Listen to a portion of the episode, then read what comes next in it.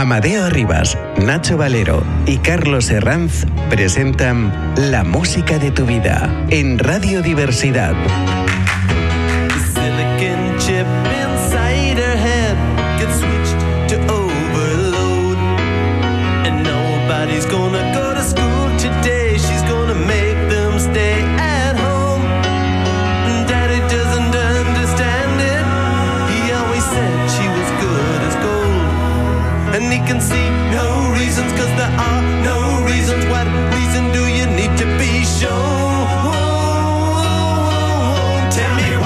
Buenos días España. Hoy es 13 de febrero y estás escuchando Radio Diversidad con Nacho, el que os habla, y Tony en el equipo técnico.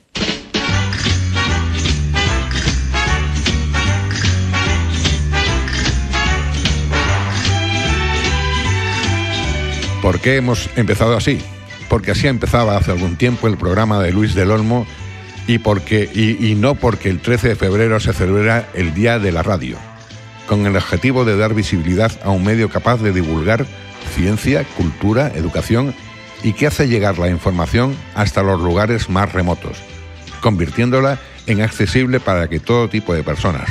Por todo esto merece un día especial y lo hemos celebrado contando su historia y algunas curiosidades del aparato que lleva más de un siglo entre nosotros.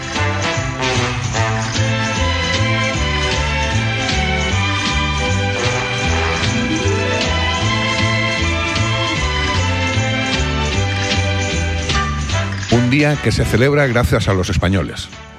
Si celebramos el Día Mundial de la Radio es gracias a una iniciativa de España. Todo viene cuando ese mismo día, pero de 1946, se creó la Radio de Naciones Unidas. Más tarde, en 2011, Jorge Álvarez, presidente de la Academia Española de Radio, propuso a la ONU celebrar la efeméride justamente en esa fecha, y les pareció una gran idea refrendada por la Asamblea General de las Naciones Unidas, en 2012, cada año se celebra un tema transversal. En el 2014 es el Teatro de la Mente. La UNESCO propone tres ideas para celebrar ese día en su web.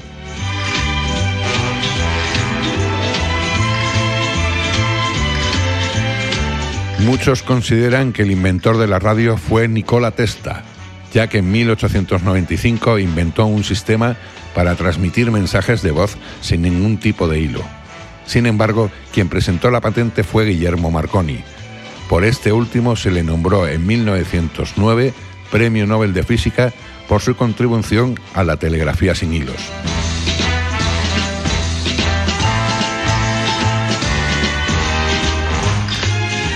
El primer programa de radio que se emitió fue en la Nochebuena de 1906 en Estados Unidos. ¿En qué consistió? Se trató de la retransmisión de un villancico tocado con violín y luego una lectura de la Biblia.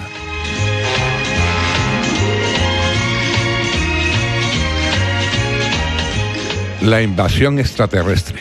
No se puede hablar de la radio sin hacer alusión a esta mítica historia ocurrida en 1938. Se trató de la famosa adaptación radiofónica de la novela La Guerra de los Mundos. La dirigió en 1938 Orson Welles. El genio contó la historia como si fuese una experiencia, un especial informativo de una auténtica invasión extraterrestre. Mucha gente se creyó que se trataba de una información diaria normal y cundió el pánico. Más resistente que Internet. Eso sí, si invaden los marcianos o si ocurre otro tipo de catástrofe, podemos estar tranquilos, porque la radio seguía funcionando ya que Internet se puede caer fácilmente, pero la onda corta apenas necesita infraestructura. Un emisor y un receptor con pilas. Además, llega muy lejos. Hoy he vuelto a rezar a la puerta de la ermita y pedí a tu virgencita que yo te vuelva a encontrar. Y en España repasamos brevemente la historia de la radio en España. La, eh, historia de la radio tiene su debut en los años 20, un periodo de experimentación con señales de radio de tecnología amateur. aunque en 1904 ya hubo pruebas de enlaces telegráficos por radio. La primera emisora de radio oficial en España fue Radio Barcelona, que comenzó sus transmisiones en 1924 y un año después se fundó Unión Radio, una de las principales cadenas de radio en ese momento. Durante la Guerra Civil Española, la radio desempeñó un papel crucial en la propaganda y la difusión de la información. Republicanos y franquistas utilizaron emisoras de radio para transmitir mensajes políticos y propaganda. Radio Nacional de España, fundada en 1937, se convirtió en la voz oficial del régimen franquista y hoy sigue siendo una parte importante de la radio pública. La década de, la década de 1940 marcó el inicio de la época dorada de la radio en España. La radio se convirtió en el principal medio de entretenimiento y noticias para la mayoría de la población. Los programas de variedades, las radionovelas y los concursos de radio eran extremadamente populares. La Española de Radiodifusión, a través de su gran cadena de emisoras propias y asociadas, presenta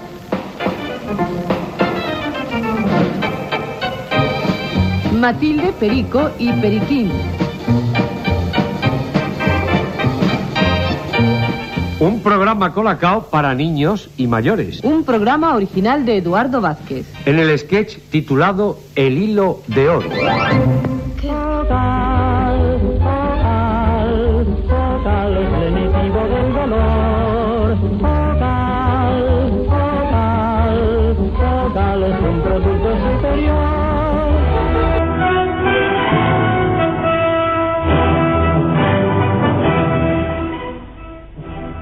Y de nuevo, Alberto Oliveras hablando desde Radio Madrid cuando se han cumplido todos los objetivos. Objetivos de un programa fundamental. Fundamental porque se trataba de cumplir el más elemental de los derechos de un niño. Cuando...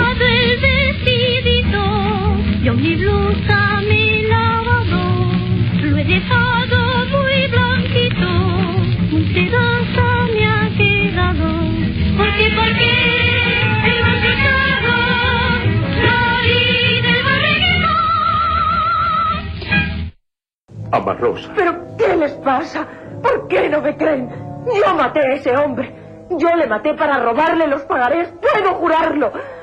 Lo que ocurre es que soy vieja y estoy enferma. Por eso no puedo recordar los detalles. Pero soy culpable. Yo le maté. Locutores famosos como Matías Plas y Bobby de Glané solo se convirtieron en celebridades de la radio. Programas famosos hasta los 80 y sus locutores. En la década de 1980, la radio española experimentó un cambio significativo con la llegada de las radiofórmulas, emisoras que, como los 40 principales y cadena dial, adoptaron eh, un formato más orientado a la música pop y las listas de éxito.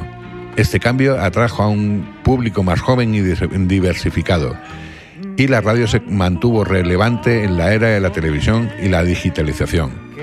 Con el avance de la tecnología, la radio también evolucionó a finales de la década de los 90. Se introdujo la radio digital en España.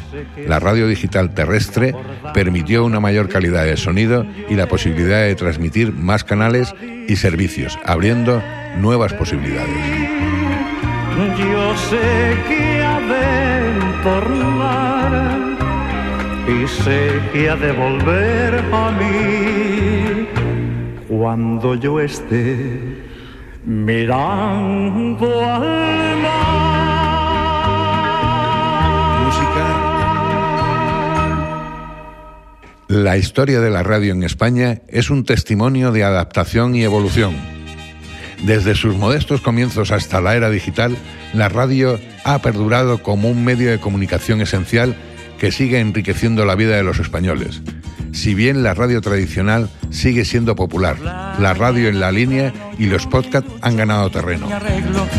Por la mañana temprano, yo me ducho, me visto y me arreglo. Y después yo me voy para el trabajo, ringo, rango, rango, ringo, muy contento de trabajar. Y después yo me voy para el trabajo, ringo, rango, rango. En este contexto de creciente competencia con otros medios de comunicación y plataformas digitales, muchas emisoras de radio transmiten en línea, lo que permite a los oyentes acceder a su contenido favorito, en cualquier momento y lugar. España cuenta con una amplia gama de emisoras de radio que ofrecen programas para todos los gustos, desde programas de música, entretenimiento, hasta emisoras de noticias 24 horas. Luego ya por la tarde, al terminar ya por fin la jornada, yo me voy a buscar a mi amada que me espera ilusionada para irnos a bailar. Una danza alegre, contagiosa, ya verán cómo se baila, es la original. Arriba el tiro, liro, liro, liro, abajo tiro, liro, liro. Arriba el tiro, liro, liro, liro. La radio española es diversa y rica en contenido como fuente confiable de información actualizada. Las emisoras, como Radio Nacional de España y Cadena Ser, tienen programas de noticias que mantienen la audiencia informada sobre sus eventos, locales, nacionales e internacionales. Así, este medio sigue siendo un medio crucial para la cobertura de noticias de última hora, debates políticos y análisis en profundidad. Pesa la cruz y júralo si te atreves.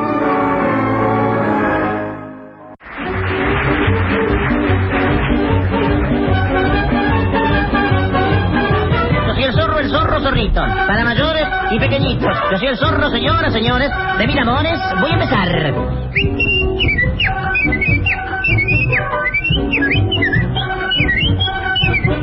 Buenas noches, queridos amigos. Y ya los invito a que pasemos violentamente al Hotel La Sola Cama, donde, como ustedes saben, hay bronca toda la semana. Y donde hoy, como apreciarán, hay novedades de bulto. En el ángulo izquierdo del área correspondiente al equipo ruso. Ahora se va hacia la línea de gol. Centra sin parar. ¡Remate, gol!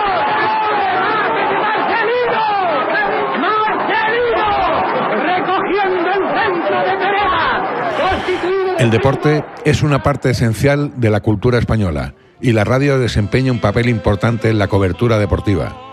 Las emisoras deportivas como Cadena Cope o Onda Cero ofrecen análisis en vivo de eventos deportivos, entrevistas con atletas y debates apasionados sobre equipos y resultados.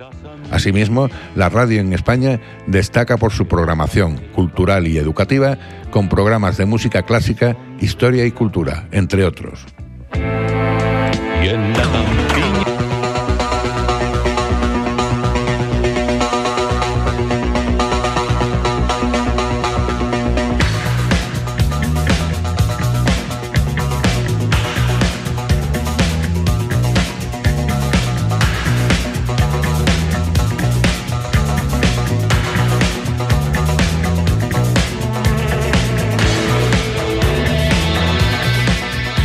Radio sigue siendo además un medio efectivo para la publicidad en España.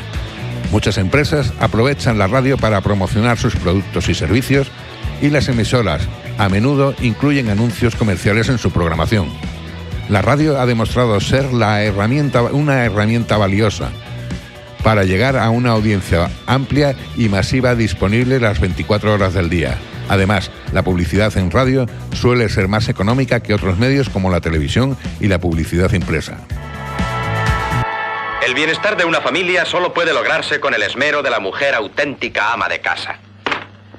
Al cabo del día, la mujer de su casa se ha esforzado menos disfrutando de más comodidades.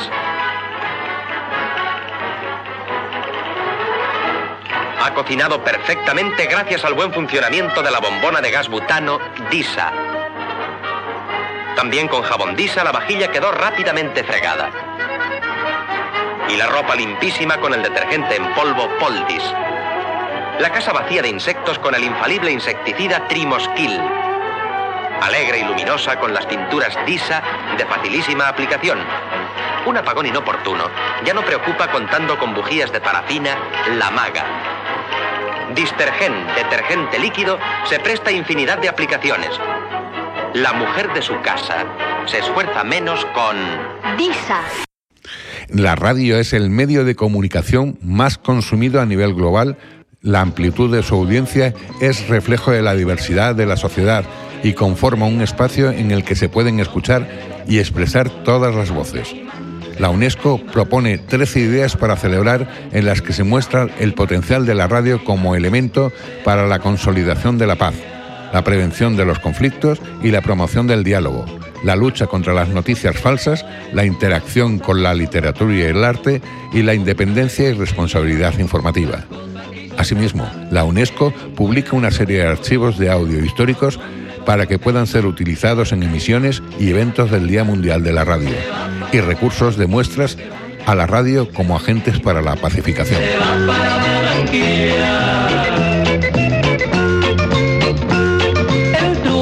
Enamoró de una niña de 16. El truán se enamoró. Hasta luego amigos, este ha sido el Día Mundial de la Radio, día 13 de febrero.